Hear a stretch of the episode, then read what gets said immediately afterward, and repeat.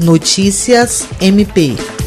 O Ministério Público do Estado, por meio da Promotoria Especializada de Defesa da Criança e do Adolescente, participou na manhã desta quinta-feira, 5 de novembro, do Seminário Estadual do Plano Decenal dos Direitos Humanos de Crianças e Adolescentes no auditório da Secretaria de Estado de Educação, Cultura e Esportes, em mais uma etapa de elaboração do referido plano.